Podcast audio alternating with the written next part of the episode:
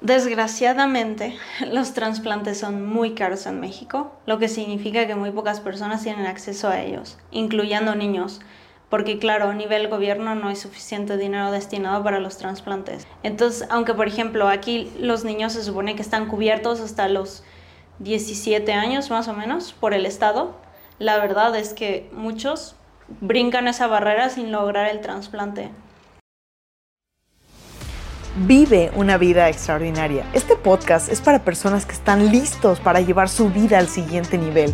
Esos locos que se salen del molde, las ovejas negras, los rebeldes que elevan la barra, que cambian paradigmas, que están en busca de su propósito, esos breakers que eligen vivir en expansión. Mi misión es acercarte a las herramientas y estrategias para fortalecer tu mentalidad y crear una vida en tus términos, a vivir una vida extraordinaria. Yo soy Ana Paola Miranda, bienvenidos. Hola y bienvenido a este episodio de Vive una vida extraordinaria. El día de hoy tuve conmigo a Ilse Cedeño Altamirano. Ella es una gran mujer, es una médico especializada en donación de órganos y trasplantes. Actualmente ella vive en Alemania, ha sido misionera desde la preparatoria y su pasión profunda es ayudar. En esta entrevista hablamos del secreto de vivir dar y agradecer tu realidad, ya que siempre hay alguien que tiene más necesidad que tú.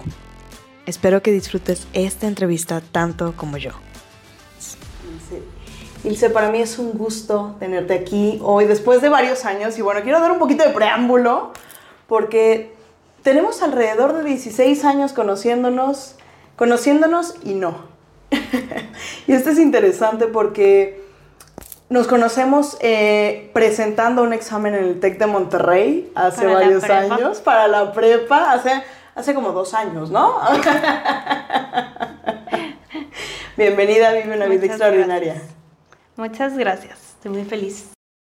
Ilse, yo quiero tocar un punto que se me hace clave específicamente para hablar de el carácter de una persona y qué es la relación que tienen con su familia.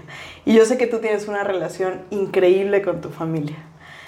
¿Cuál es un recuerdo que tú tienes como muy fresco que fue algo que tú atesoras completamente en su relación? Yo creo que son muchos, pero digamos uno reciente fue el cumpleaños de mi abuelo. Mi abuelo tiene un cáncer.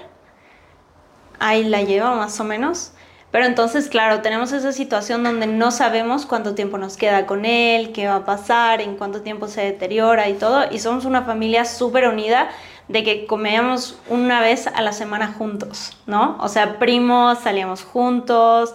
Eh, mi abuelo nos enseñó a manejar, nos salía de bici con nosotros y todo. Entonces, para mí un recuerdo súper lindo fue justamente su último cumpleaños, porque le trajimos mariachis. Entonces, de sorpresa. Y cuando llegaron los mariachis se puso a llorar. Y se puso a bailar con mi abuelita y mi mamá se puso a bailar con los mariachis. Entonces es como ese momento donde es como estamos todos ahorita. Mm.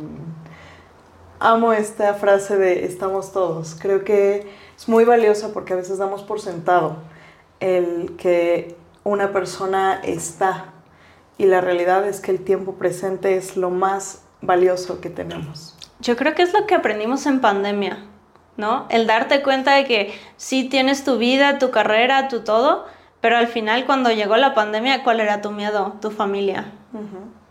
Y el saber que había gente que ya tenía una silla vacía. Mm. Completamente. Creo que nos hace reflexionar muchísimo. Y hablando específicamente de este carácter que tú has ido forjando, sé que eres una mujer que a través de, su crecimiento y, a través de todo tu desarrollo, una de las claves es siempre te preocupas por el otro. Em, me gustaría saber, ¿tú tienes identificado desde qué momento nació ese, eso en ti? ¿Qué fue lo que se gestó en ti y en qué momento para voltear siempre y pensar en el otro? Sí, yo creo que justamente fue durante la prepa, porque no te voy a decir de que yo era una persona súper dadivosa y menos de niños. Yo creo que la mitad de los niños se caracterizan por esa situación de mío, ¿no? Y cuando fui creciendo justo tenía esa situación de egoísmo de, a ver, ¿qué es lo que quiero yo? O sea, quiero salir, quiero esto y cómo lo obtengo, más allá de que ver hacia los demás. Lo que ocurrió en la prepa fue que estábamos en un programa que nos exigía hacer labor social. Entonces, claro, siempre cada persona tiene intereses donde se preocupa. Algunos se preocupan por su familia, algunos se preocupan por los animales. Yo creo que yo tenía eso de niña, de que recogía perritos de la calle de todas partes y eso, pero la gente era como, pues, ahí están. Y durante la prepa, justamente con este labor social, lo que empezamos a hacer es ir a comunidades pobres de la sierra a pintar escuelas, a convivir con los niños, a como ver qué, qué les faltaba. ¿Qué sentiste en esa primera ocasión que te topaste con ver más allá de tus propias necesidades? Yo creo que la primera vez que ayudas, sientes como es la bomba de éxtasis de wow, estoy haciendo eso, pero a lo mejor no te das cuenta. Yo creo que es cuando regresas del primer viaje que ya realmente dices, la realidad de otras personas es distinta a la mía, ¿no? O sea, y no solo aprendes a agradecer tu realidad, pero dices, ¿qué puedo hacer para cambiar? ¿No? ¿Qué puedo hacer para ayudar? Y como que empiezas a cuestionarte por qué el mundo en el que vivimos no es justo. Hmm. Uno de mis mentores tiene una frase que a mí me fascina que es, el secreto de vivir está en dar. Hmm. Y tú has pasado por una serie innumerable de, específicamente de situaciones en las cuales estás ayudando a otros. ¿Nos podrías platicar un poquito de cómo empieza esto? en alguna ocasión comentamos acerca de cómo, cómo empiezas con los misioneros a partir de tu iglesia. ¿Nos puedes contar un poco de esa historia? Pues justamente en la prepa, uno de los programas que hicimos era de ir como traductores, porque estábamos en una escuela bilingüe y entonces encontramos un grupo de americanos que venían justamente a la sierra y daban tratamiento a los pacientes. Ellos construyeron una clínica, pagaban a médicos mexicanos que estuvieran todo el año y venían a operar y ayudar. Entonces, claro, llegué ahí de que sí, voy como traductora y ya sabía que quería, que quería ser médico, entonces la emoción de que voy a ver qué hacen y cirugías y no sé qué. Pero llegó y, era una cosa completamente diferente. O sea, se sentía el amor, así. O sea, todos súper felices de despertar todo el día y todos muy amables. Yo creo que era una alegría total que yo decía como, hay algo raro en estas personas o, o en lo que están haciendo que la felicidad se siente impresionante. Y a ver, hay estudios que demuestran justamente que el ayudar genera en tu cerebro un tipo de felicidad que no se obtiene de otra forma. O sea, el dar sí te hace feliz. Claro. Y es un input que no, no consigues de otra forma, o sea. Me llama mucho la atención. Hiciste un comentario que, que me hizo inmediatamente movimiento. A ver, tú llegas ahí diciendo, voy a apoyar porque quiero ser médico y quiero aprender, ¿no? O sea, ibas desde este lugar de yo quiero para mí. Sí, como me la voy a pasar increíble, va a ser una padre experiencia, pero no, no que vas con la mentalidad de voy a ayudar gente o crees que hay un impacto en lo que haces. ¿Y qué cambió? ¿En qué momento cambió? Es que yo creo que cuando te enfrentas a la realidad de las otras personas y justamente cómo empiezan a agradecer, o sea, el que estés ahí y que ves que tienes un rol, que a lo mejor en ese momento no era como de, soy médico, o sea, solo soy traductor, pero ves como lo que haces ayuda a que otros se beneficien. Entonces... De esta, de esta experiencia que tú pudiste vivir, eh, ¿tienes algún caso que recuerdes así específicamente? Ay, sí, pero no sé si está muy crudo. Ahí va. No, eh, llegó un hijo con su mamá que su mamá tenía diabetes, pero eran de un pueblo súper, súper remoto, entonces obviamente sin tratamiento, nada, y llega y dice, es que, o sea, tiene la pierna negra, ¿no? Entonces, claro, la checamos y, o sea, el tejido muerto. Pero ¿cuál es el peligro? o sea, los pacientes justamente que tienen diabetes y se les muere alguna parte de los dedos, el pie o algo, si no son amputados, van a perder la vida porque es una infección que sigue subiendo. Y, o sea, para empezar, era una familia que ni siquiera hablaba en español. O sea, necesitábamos un traductor entre yo y ellos y yo con ellos, con los americanos. Entonces, o sea, fue justamente que ahí se realizó la cirugía y todo el tratamiento y el saber que era una oportunidad que ella no tenía de otra forma. Wow. ¿Qué sentiste en ese momento? Es que te digo, yo creo que en ese momento no lo reflexionas, es hasta después, donde ya te das cuenta del alcance que eso va a tener. Porque igual eh, una de las misiones que hacíamos era con cirujanos plásticos. Entonces, claro, traían chiquitos con labio paladar hendido, con los dedos unidos o con malformaciones, y en ellos es que la vida es completamente diferente después. Claro. O sea, desde que ya van a poder hablar bien, a que ya no van a tener bullying, que pueden ir a la escuela, que pueden comer, o sea... Y en ese momento tú ya ibas con una mentalidad de quiero ser médico, pero ¿qué, qué se reforzó en ti? Yo creo que la situación de por qué quiero ser médico. Porque antes, en realidad, no, no es que pudiera explicar por qué quería ser médico. Y ahí ya era el tener la seguridad de quiero ser médico porque quiero ayudar a la gente. Y tú creerías que es algo muy común en la medicina, pero justo el primer día de clases a todos les preguntan de que por qué eligieron medicina.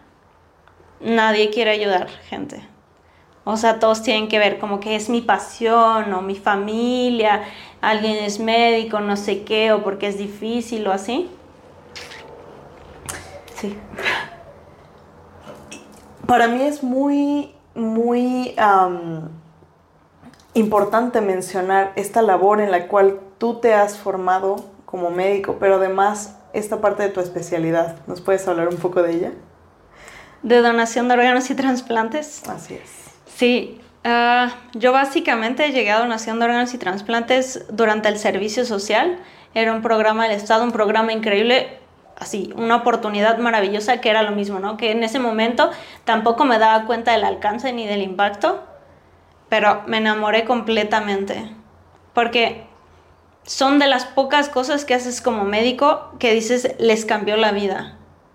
Porque hay muchísimas enfermedades que es como si los ayudas, si les controlas lo que tienen, pero en general situaciones donde puedas decir les cambió la vida son muy pocas y la labor que se hace en México tiene que ver muchísimo, o sea, solo con ese deseo de ayudar. O sea, el Centro Nacional de Transplantes, todo, tiene como más, es más caridad que realmente un trabajo, digamos. Cuando tú comienzas a involucrarte en, este, en esta área específicamente de los trasplantes, ¿cuál fue tu primer motivador? ¿Qué fue? Porque ah, hemos hablado mucho del ayudar, ¿no? Y, la realidad es que podrías estar ayudando desde distintas trincheras, eso es, eso es un hecho. Pero, ¿qué te lleva a tomar la decisión de me voy a enfocar específicamente a en trasplantes. A, trasplantes? Desgraciadamente, los trasplantes son muy caros en México, lo que significa que muy pocas personas tienen acceso a ellos, incluyendo niños, porque claro, a nivel gobierno no hay suficiente dinero destinado para los trasplantes. Entonces, aunque por ejemplo aquí los niños se supone que están cubiertos hasta los 17 años más o menos por el Estado, la verdad es que muchos brincan esa barrera sin lograr el trasplante. Entonces, aquí hay muy pocos lugares donde los médicos se pueden especializar en eso y la verdad es que como los trasplantes son muy caros, lo que significa que un médico va a recibir mucho dinero, hay mucha competencia y digamos que algunos de los médicos no están ahí porque quieran hacer un cambio en la vida del paciente. Cuando hablas de este espacio, de, estos niños que están esperando un trasplante, pasan los 17, ¿cuánto tiempo es el promedio que tiene que esperar una persona por un trasplante? ¿Y cuántos ah. casos de éxito hay? A ver, el, el porcentaje de casos de éxito una vez hecho el trasplante es alto. Pero el que lleguen ahí, ese es el problema. Número uno, ¿qué sería lo ideal? Lo ideal sería que todos fuéramos donadores y eso significaría que O sea, si alguien tiene un accidente, por dado caso, por ejemplo, esos órganos van a ir a la persona que los necesita.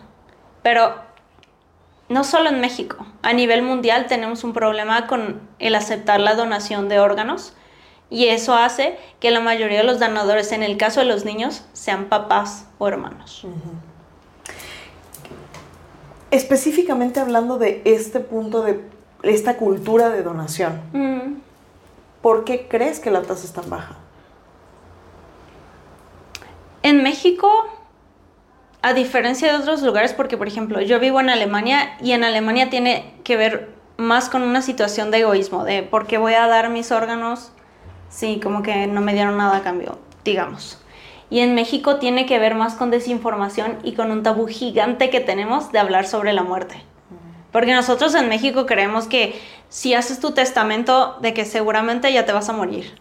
O si hablas con tu familia, este, de que si te diera un accidente, no sé qué, o sea, incluso la gente no te deja hablar de eso, ¿no? Es como, no, no, no digas cosas que no van a pasar, o porque vayan a pasar, o toco madera, cosas así. Entonces tenemos un problema donde aún la gente que sí donaría no habla con las familias. Y el proceso en México para donar es una vez que la persona tiene muerte cerebral, se habla con la familia para saber si, si quería donar o no, o si la familia da permiso o no y muchas familias es como, pues es que yo no sé si quería donar, entonces mejor no. Y literal, es como que todo se va a la basura. O sea, que es muy triste porque las familias que sí donan, de cierta forma, el duelo que pasan es más fácil. Porque incluso dentro de la pérdida hay esa situación positiva de, no sé, mi hijo falleció, pero siete personas más tienen otra oportunidad de vivir. O el corazón de mi hijo sigue en el cuerpo de alguien más o situaciones. Pero en ese momento donde estás tan abrumado de todo lo que está pasando, o sea, lo primero que va a la mente es como, quería donar o no quería donar, qué tal que no quería y yo estoy decidiendo sobre él, etc. Y creo que volvemos a este mismo escenario de la ayuda, de cómo en este momento que hablas de cómo puede la familia sobrellevar este duelo, sabiendo que está ayudando a alguien más, eh, ayudando a un número X de personas, cómo también puede, puede llevarnos hacia, hacia el agradecer, hacia el ayudar, hacia el, ponernos en este lugar. Ahora, efectivamente, volviendo a este, a este capítulo de, de muchos médicos están ahí no por, por el deseo de ayudar, ¿Tú qué crees que hace la diferencia entre un médico que está dispuesto y un médico que simplemente está ahí por la parte económica? A ver, es que también hay que entender cómo llegan los médicos a ese punto. O sea, hay muchísima gente que tiene la vocación, que le encantaría ser médico por ayudar, pero no tiene los recursos económicos.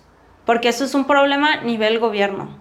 Lo veo porque ahora lo puedo comparar con Alemania, ¿no? O sea, Incluso si tú estudias en una universidad pública, estudiar medicina significa que ocho años no tienes ingresos. Entonces, claro, si tu familia no puede mantenerte, no puedes estudiar medicina. ¿Qué familias pueden mantener? Las que tienen un enfoque más hacia dinero. Porque dicen, te pago medicina y después tú vas a ganar tanto dinero, ¿no? Como que es una inversión. Entonces siento que también tiene que ver con eso. Y otra situación es si una persona no siente apoyo para llegar al punto donde llegó, siente como que la vida le debe algo. Entonces, claro, estudiaste seis años medicina, luego hiciste un año de internado, que casi ningún internado es pagado y los que son pagados son tres mil pesos al mes. Wow. O sea, es que no puedes ni rentarte un cuarto. ¿Estás de acuerdo? Y luego haces servicio, que es lo mismo, te mandan a una comunidad perdida no sé dónde, sin seguridad. Cada año muere por lo menos un médico en una de esas comunidades. La mayoría son mujeres porque mueren violadas. Entonces vas a un, a un lugar inseguro donde además no estás recibiendo dinero. Claro, o sea, después de eso todavía entras a la especialidad y la especialidad en México no está considerada como un trabajo. Toda Europa la especialidad es uno de los trabajos mejores remunerados. En Alemania es el mejor, una vez que te gradúas. O sea, en promedio, por ejemplo. Entonces, aquí recibes, si estás en un hospital público, 10 mil, 11 mil pesos al mes durante 5 años. Exacto, que tienes entre 26, 28 y sales más o menos cuando tienes 31, 32. Entonces, ya sabes que durante este tiempo no puedes tener una casa, no puedes tener un coche, no puedes planear una familia, ¿no?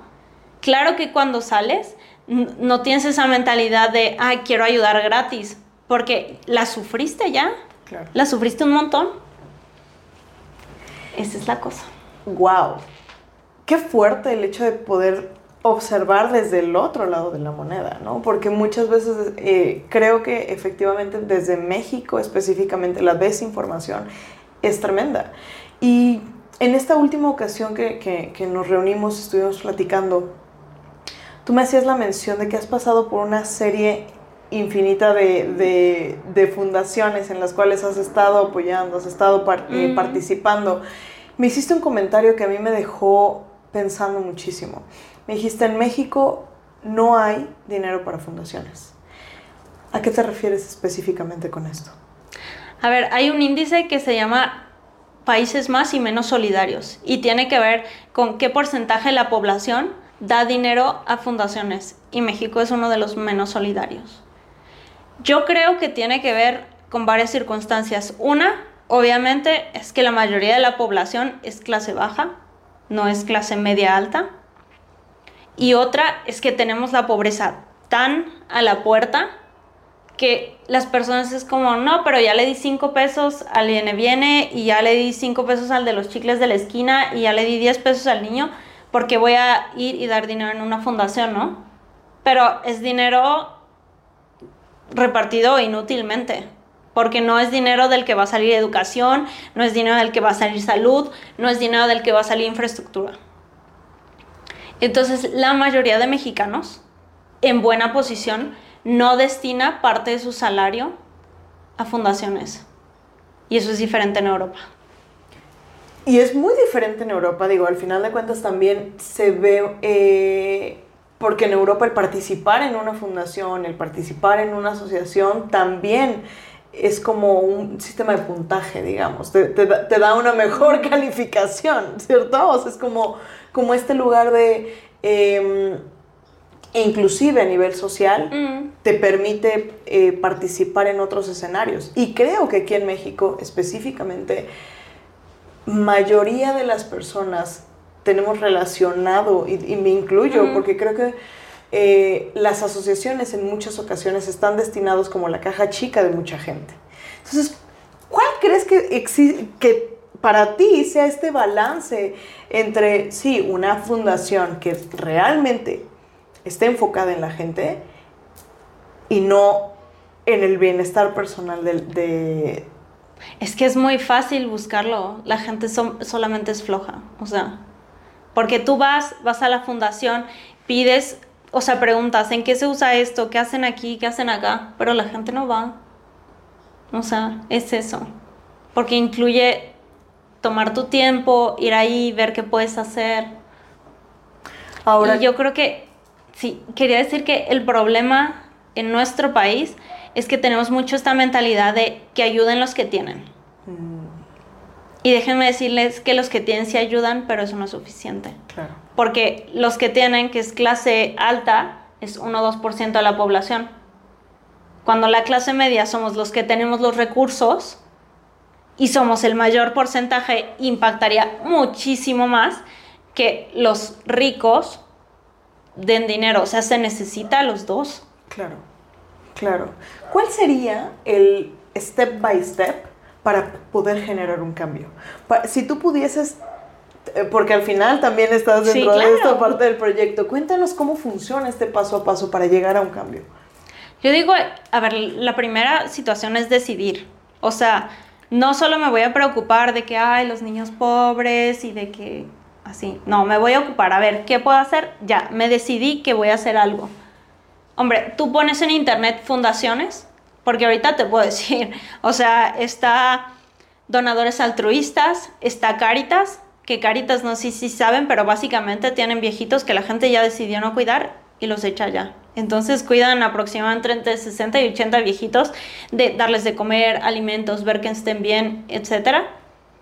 Y además tiene todos los proyectos extras, ¿no? O sea, como lo que yo era parte, que tiene dispensarios médicos en pueblitos y mandan a un médico y o sea, se, se regalan básicamente los medicamentos.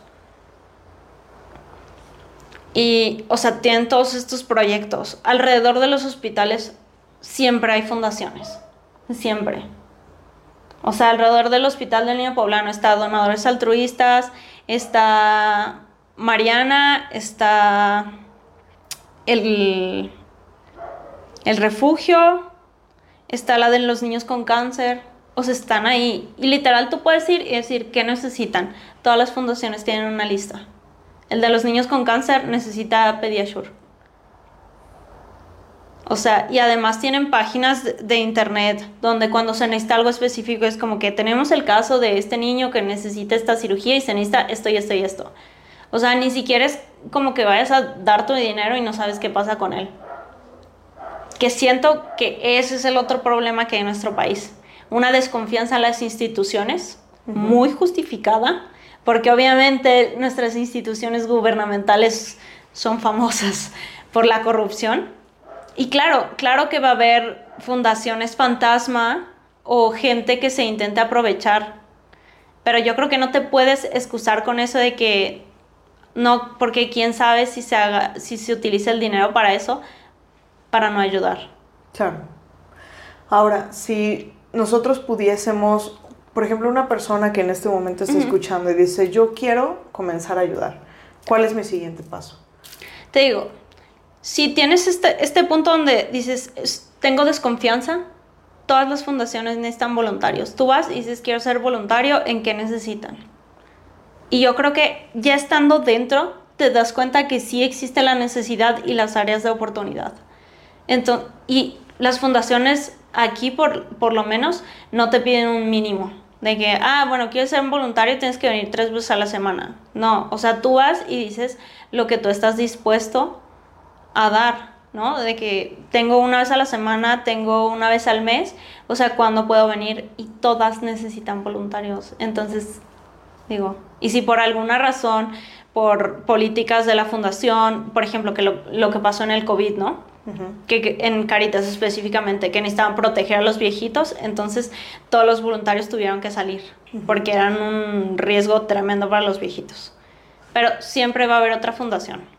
Y tú solo tienes que poner en Google de que fundaciones en Puebla.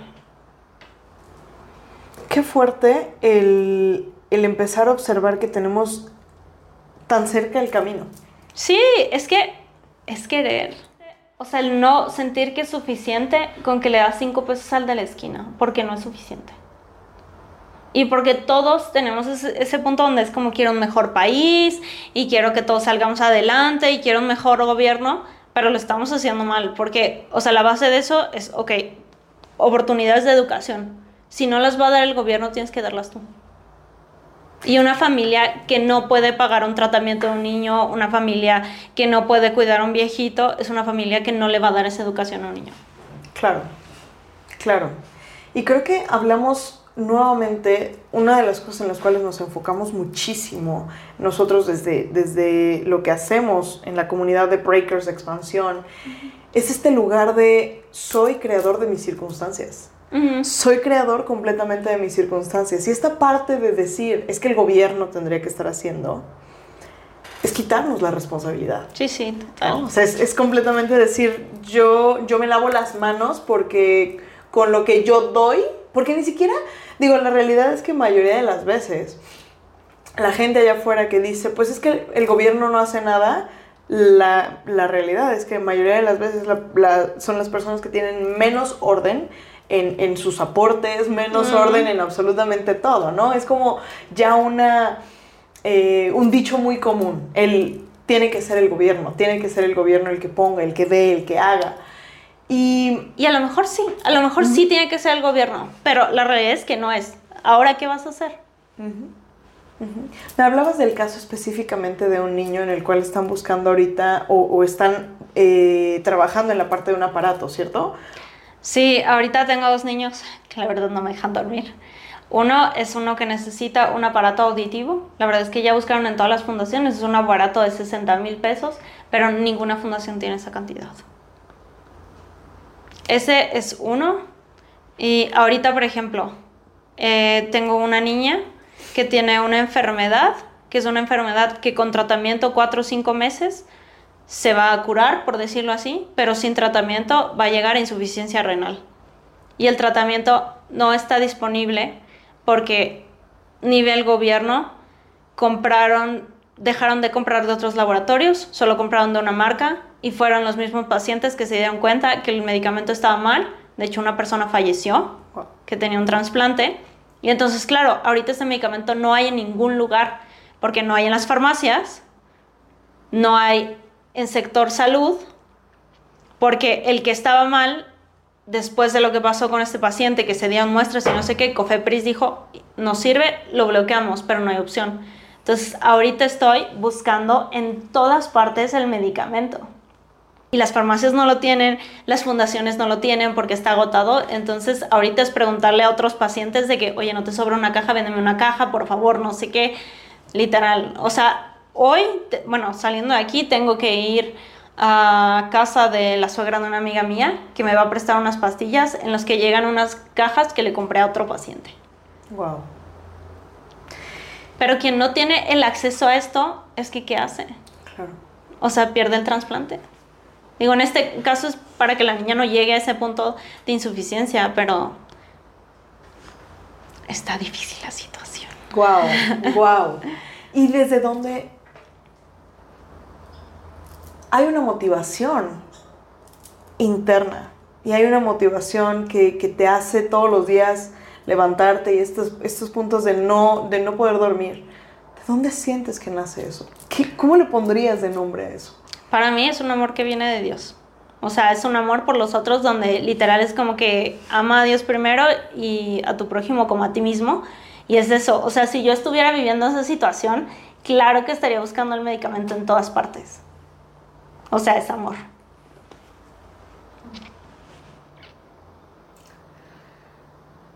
Creo que cuando empezamos a ver justo lo que acabas de mencionar, de ama a tu prójimo como a ti mismo. Y muchas veces lo que sucede es que realmente ni siquiera hay un amor propio, ¿no? La mayoría de la gente eh, está luchando contra estos espacios en los cuales no hay un amor propio, en los cuales no hay, no, no, no se reconocen a sí mismos, no se ven a sí mismos. Y tenemos una idea ficticia del amor. Tenemos una idea muy romántica, romántica correcta. Sacrificada. Exacto. ¿Para ti qué es el amor? Yo creo que es una definición que literal aprendí en una prédica y que era, o sea, amar a alguien o amarte a ti mismo es que no solo vas a desear, sino buscas activamente lo mejor física, psicológica y espiritualmente. Y el amar a alguien es eso. Lo demás es sentimiento para mí. Completamente, completamente.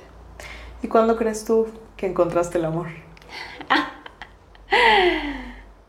Yo sí creo que lo encontré cuando me hice cristiana, tengo que decirlo. O por lo menos le di la dirección adecuada. Tú me has hablado justo de este, esta vertiente que, tomó tu vida en, ese momento.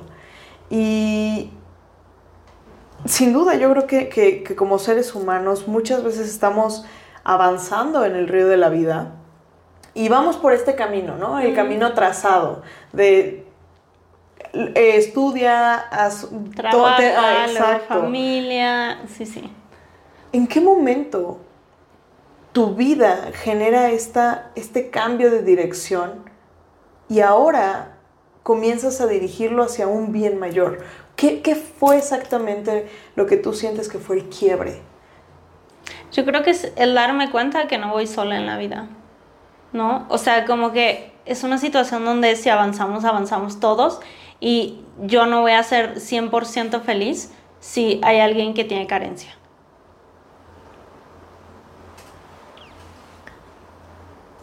Cuando pensamos específicamente en los demás,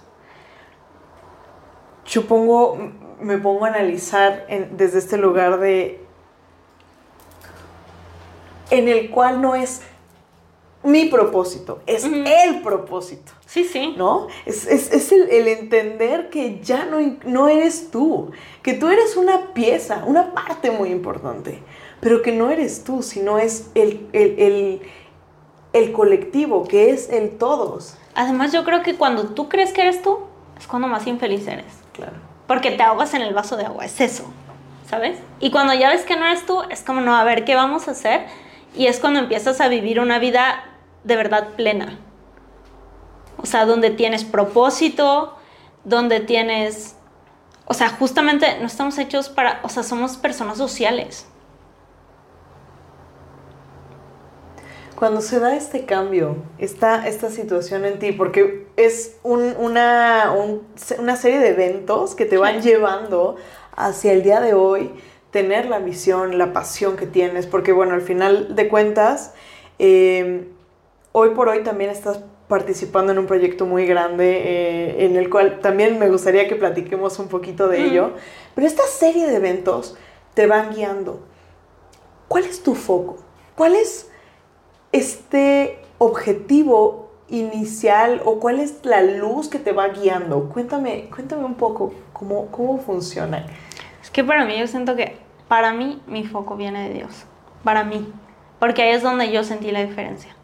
O sea, yo me hice cristiana a los 18. Antes era católica de que seguro existe alguien que está por ahí y todo. Y yo creo que para mí fue el cambio de empezar a ver todo con esa visión que dice la Biblia que, que Dios tiene. O sea, un ejemplo, el autoestima, ¿no? Yo tenía una autoestima altísima, de que soy increíble, este, me va increíble en la escuela, soy de un grupo privilegiado.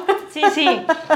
Exacto, ya donde llegas a ese punto, ¿no? Y como que vengo, vengo de una situación económica cómoda y lo tengo todo y no sé qué. Y, por ejemplo, en este específico, empiezas a ver como autoestima en base a Dios. Y la autoestima en base a Dios no es eso. La autoestima en base a Dios es, Dios te ve como una persona maravillosa que se merece ser amada completamente, pero que no es mejor que nadie. Wow. Y creo que esa es la clave específicamente en la cual no soy ni mejor ni peor. No. Simplemente somos parte de un todo en el cual todo lo que nosotros vamos haciendo tiene un, una clave y un momento específico para, para, para la eternidad. Porque realmente es crear tu legado, ¿no? Es crear el legado en el cual estás impactando la vida de los demás. Ahora, me gustaría entrar a este lugar en el cual, ¿cuál es el siguiente paso? ¿Qué es actualmente en lo que estás trabajando? Pues yo estoy en el punto donde empiezo la especialidad para ser transplantóloga porque, o sea, yo quiero venir y hacer los trasplantes sin cobrar. Digo, para que se puedan hacer más y quiero tener una fundación en Alemania. Porque, o sea, justo, yo vi, ok, obtener dinero en México está difícil, no es imposible. Y la verdad, o sea, mi familia, todos dan dinero, los amigos de mis papás, mis amigos, etc.. Pero como que decidí, ok, ¿dónde hay menos necesidad? Y hay esa, esa situación de quiero ayudar. Y para mí fue Alemania, ¿no? Porque ahí sí el gobierno se ocupa de todo, de los refugiados, de los que no tienen trabajo, de los niños sin hogar, de los enfermos. Pero la gente sí tiene ese deseo de ayudar. Entonces yo dije, de allá y traer recursos. Fíjate que justo estaba hablando con un, muy buen amigo al respecto mm. y estaba, estaba pensando exactamente eso. Dije, ok, ¿cuál es la clave? La clave es que si en México, porque además tenemos una gran ventaja, es 20 a 1. Sí, sí. ¿No? Entonces, eh, es, una multiplicación de recursos absoluta, en la cual comienzas a hacer, eh, entras, para mí es como ir a pescar en una cubeta con peces. O sea, no tienes que irte a, pescar a lo, a, lo difícil, a perseguir, exactamente. Y mm, me gustaría saber cuál es tu motivación. O sea, yo, yo creo que lo que a mí me motiva es el pensar en las posibilidades de lo que se puede lograr. ¿Y cuáles son? Hombre, la cantidad de gente que se va a poder ayudar y cambiarles la vida. Que a ver, con una debería ser suficiente. O sea, con que, por ejemplo, ese niño tenga el aparato auditivo, porque además ese niño, tiene 17, pero tiene todas las ganas de estudiar, de la escuela, de superarse y todo. Y tú nunca sabes como ese pequeño paso que hiciste, o sea, no sabes que ese niño qué va a hacer después, porque seguramente puede lograr algo mucho más grande que lo que tú lograste. Y es que es bien interesante porque justo cuando alguien es ayudado y cuando alguien... Es que dentro de esta misma historia... Eh, eh, eh, sí, sí, ya tiene conciencia. Exacto, exacto. Y comienza a verse también en el otro. ¿no? hace, hace unos días estaba justo escuchando a uno de mis mentores y hablaba de la historia, ¿no? Cómo, cómo cada ser humano nos contamos una historia. Y dentro de esta historia que nos contamos, nosotros tendemos a, ver historias eh, o positivas o fatalistas, ¿no? Historias en las cuales construimos o somos fatalistas. Y entonces hablaba de una historia en la cual tienes una historia en la que todo va bien, tus emociones, tus relaciones, tu tiempo va bien, primer capítulo. Segundo capítulo, tus relaciones, tus emociones, tu familia, todo va bien. Tercer capítulo, todo va bien, familia, relaciones. Dice, ¿quién iría a ver esa película? Habla acerca de esta escritura, de una historia, de un comeback. Siempre sucede mediante un struggle. Y creo que una de las situaciones principales es que cuando la gente volteamos a ver al otro, es cuando también hemos pasado por una historia de levantarnos de, las cenizas. Cuando hemos pasado por esta historia de yo lo he sufrido y gracias a esa situación, ahora tomo acción, tomo decisión. Es que, a ver, sin dificultad y sin fluctuación no hay crecimiento. Entonces, claro, la posibilidad que tiene alguien que viene de un punto muy bajo es impresionante. Yo creo que es ahí donde cada quien tiene que retarse si viene de un punto que le favorece por haber tenido la situación económica o familiar adecuada, donde dice como, ok, no voy a pasar por esa dificultad, ¿cómo me reto a mí mismo para, para crecer? Claro. Y cuando hablamos de este lugar de retarte para crecer, ¿cómo te has mantenido tú en ese lugar de retarte diariamente? ¿Qué, hábitos son los que sigues constantemente para retarte diariamente? Yo creo que yo me fui la manera fácil, que yo diría que la manera fácil está a través de otros. Como que ver las situaciones difíciles de otros y crecer ahí, porque para mí es más fácil. Mm. No, no creo que sea lo ideal, pero yo creo que cada quien encuentra su forma. Esa es la que yo encontré. Sí. Eso y yo creo que también, o sea, como que promover todas las acciones que vayan hacia el crecimiento. O sea, ya sea ir a congresos, ir a grupos donde otra gente te rete, leer libros, ir al psicólogo, ¿sabes? Claro. Porque no hay nadie que no tenga una posibilidad de mejorar. Claro. Y, creo que cuando te conviertes en un, cuando eres más bien esta persona que es achiever, esta persona que siempre está buscando más, siempre existe una brecha siempre estás creando una brecha entre la vida que tienes y la vida que quieres, en todas las áreas de tu vida, ¿no? Porque al final se abre ese espacio y te ayuda y te empuja a crecer. No sé si alguna vez vieron eh, la plática del Oscar que dio Matthew McConaughey, donde le preguntan, ¿y quién es tu héroe? Y él dice, soy yo en 10 años. Me encanta. Me encanta. Y creo que es la clave. Creo que esa es la clave, el vernos en otros, el reflejarnos en, otros, en ver cómo no es, no es acerca de ti, sino es acerca del otro. ¿Cuál es tu pasión? ¿Cuál es tu propósito para el propósito? Sí, sí. No ¿Cuál es tu parte, no? Porque además no, todos van a tener la misma. O sea, no, no funciona si todos queremos ayudar. Así es, así es, completamente. Ilse, me gustaría para ir cerrando este, este espacio, em, ¿qué es algo que tú a lo largo de tu trayectoria al principio probablemente valorabas y que hoy después de vivir estas, estas historias, este, este crecimiento y este desarrollo, hoy ha cambiado tu percepción. Tal vez ya no tiene el lugar que, que tú veías, tal vez dejaste de valorar. Mi comodidad.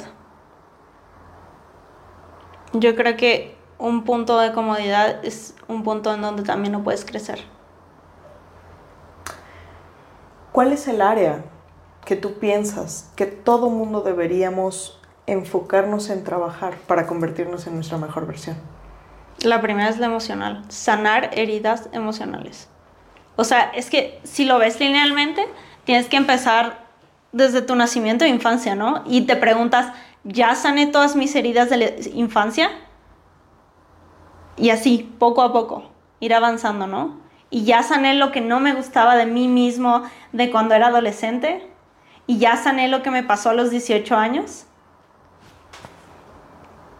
Porque mientras tengas cosas sin arreglar, sigues volteando hacia atrás. Claro, claro.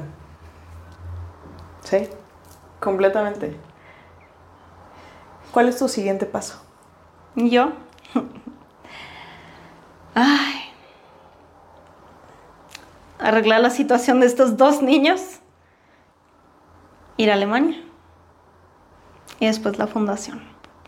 A ver. Dios quiera. ¿Cómo podemos, si alguien está en este momento pensando, cómo puedo ayudar, qué es lo que puedo hacer, cómo te podemos encontrar, qué es lo que, cuál es el siguiente paso para alguien que en este momento está diciendo, yo estoy listo o lista para, para, para apoyar? A ver, el primero es el de los dos niños, ¿no? Y, o sea, directamente, ya que tengan, o sea, forma económica de ayudarlos o decir, no sé, ¿cómo te ayudo a hacer campaña para eso? que me contacten y yo puedo o contactarlos con la familia o yo hacer un plan con ellos. Porque a mí se me está acabando el tiempo, yo tengo un mes aquí. Sí me da un poco de ansiedad, pero bueno. Pues desde Vive una vida extraordinaria y desde la parte de, mm, sí, tú taguéame y yo estoy abierta a todos los mensajes y también, o sea, dudas que tengan fundaciones, o sea, donde digan como, oye, a mí me gustaría ser voluntaria, yo también puedo guiarlos de, a ver, cuáles son tus fuertes, cuáles porque yo he hecho de todo, o sea, desde en, sí, o sea, ayudar perritos de la calle, ser voluntaria en institución gubernamental tipo DIF y todas las fundaciones y dentro de hospitales y proyectos, o sea, individuales de gente que dice como, no, pues eh, yo quiero llevar de que pan al hospital o comida al hospital, o sea, cosas. Si tú pudieras compartir en este momento, compartirle un consejo a tu yo de 18 años, ¿cuál sería?